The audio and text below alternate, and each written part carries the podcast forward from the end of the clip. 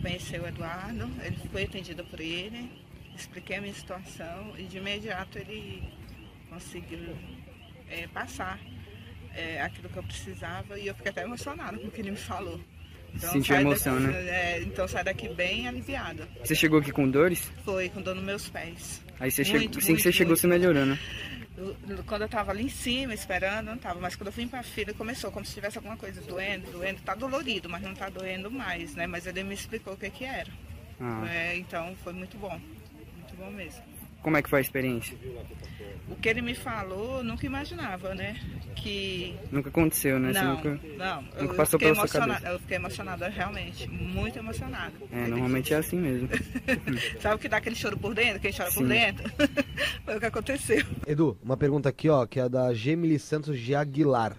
Edu, meu pai está no umbral. Se estiver, faz mal enviar energias positivas para que ele co- encontre a luz? Gemily Santos de Aguilar. Ó, eu não vou poder responder isso, porque senão vou ter que responder todo mundo, do pai dela espe- especificadamente.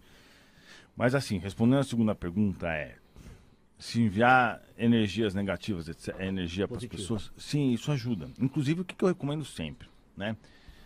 para a pessoa, quando quiser fazer uma prece, etc., a pessoa, vamos dizer, o cara se suicidou, tá no umbral.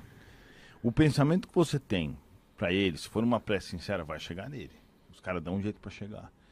E, e é sempre bom falar para ele se arrepender, pedir perdão a Deus, buscar ah, é, melhores pensamentos e etc. Mas tem uma coisa também, não pode ficar nisso o dia inteiro, porque se fica nisso o dia inteiro, estabelece ligações. Se estabelecer ligações, ela começa a ficar deprimida, porque ela começa a dar a energia dela para ele e ele começa a puxar a energia dela.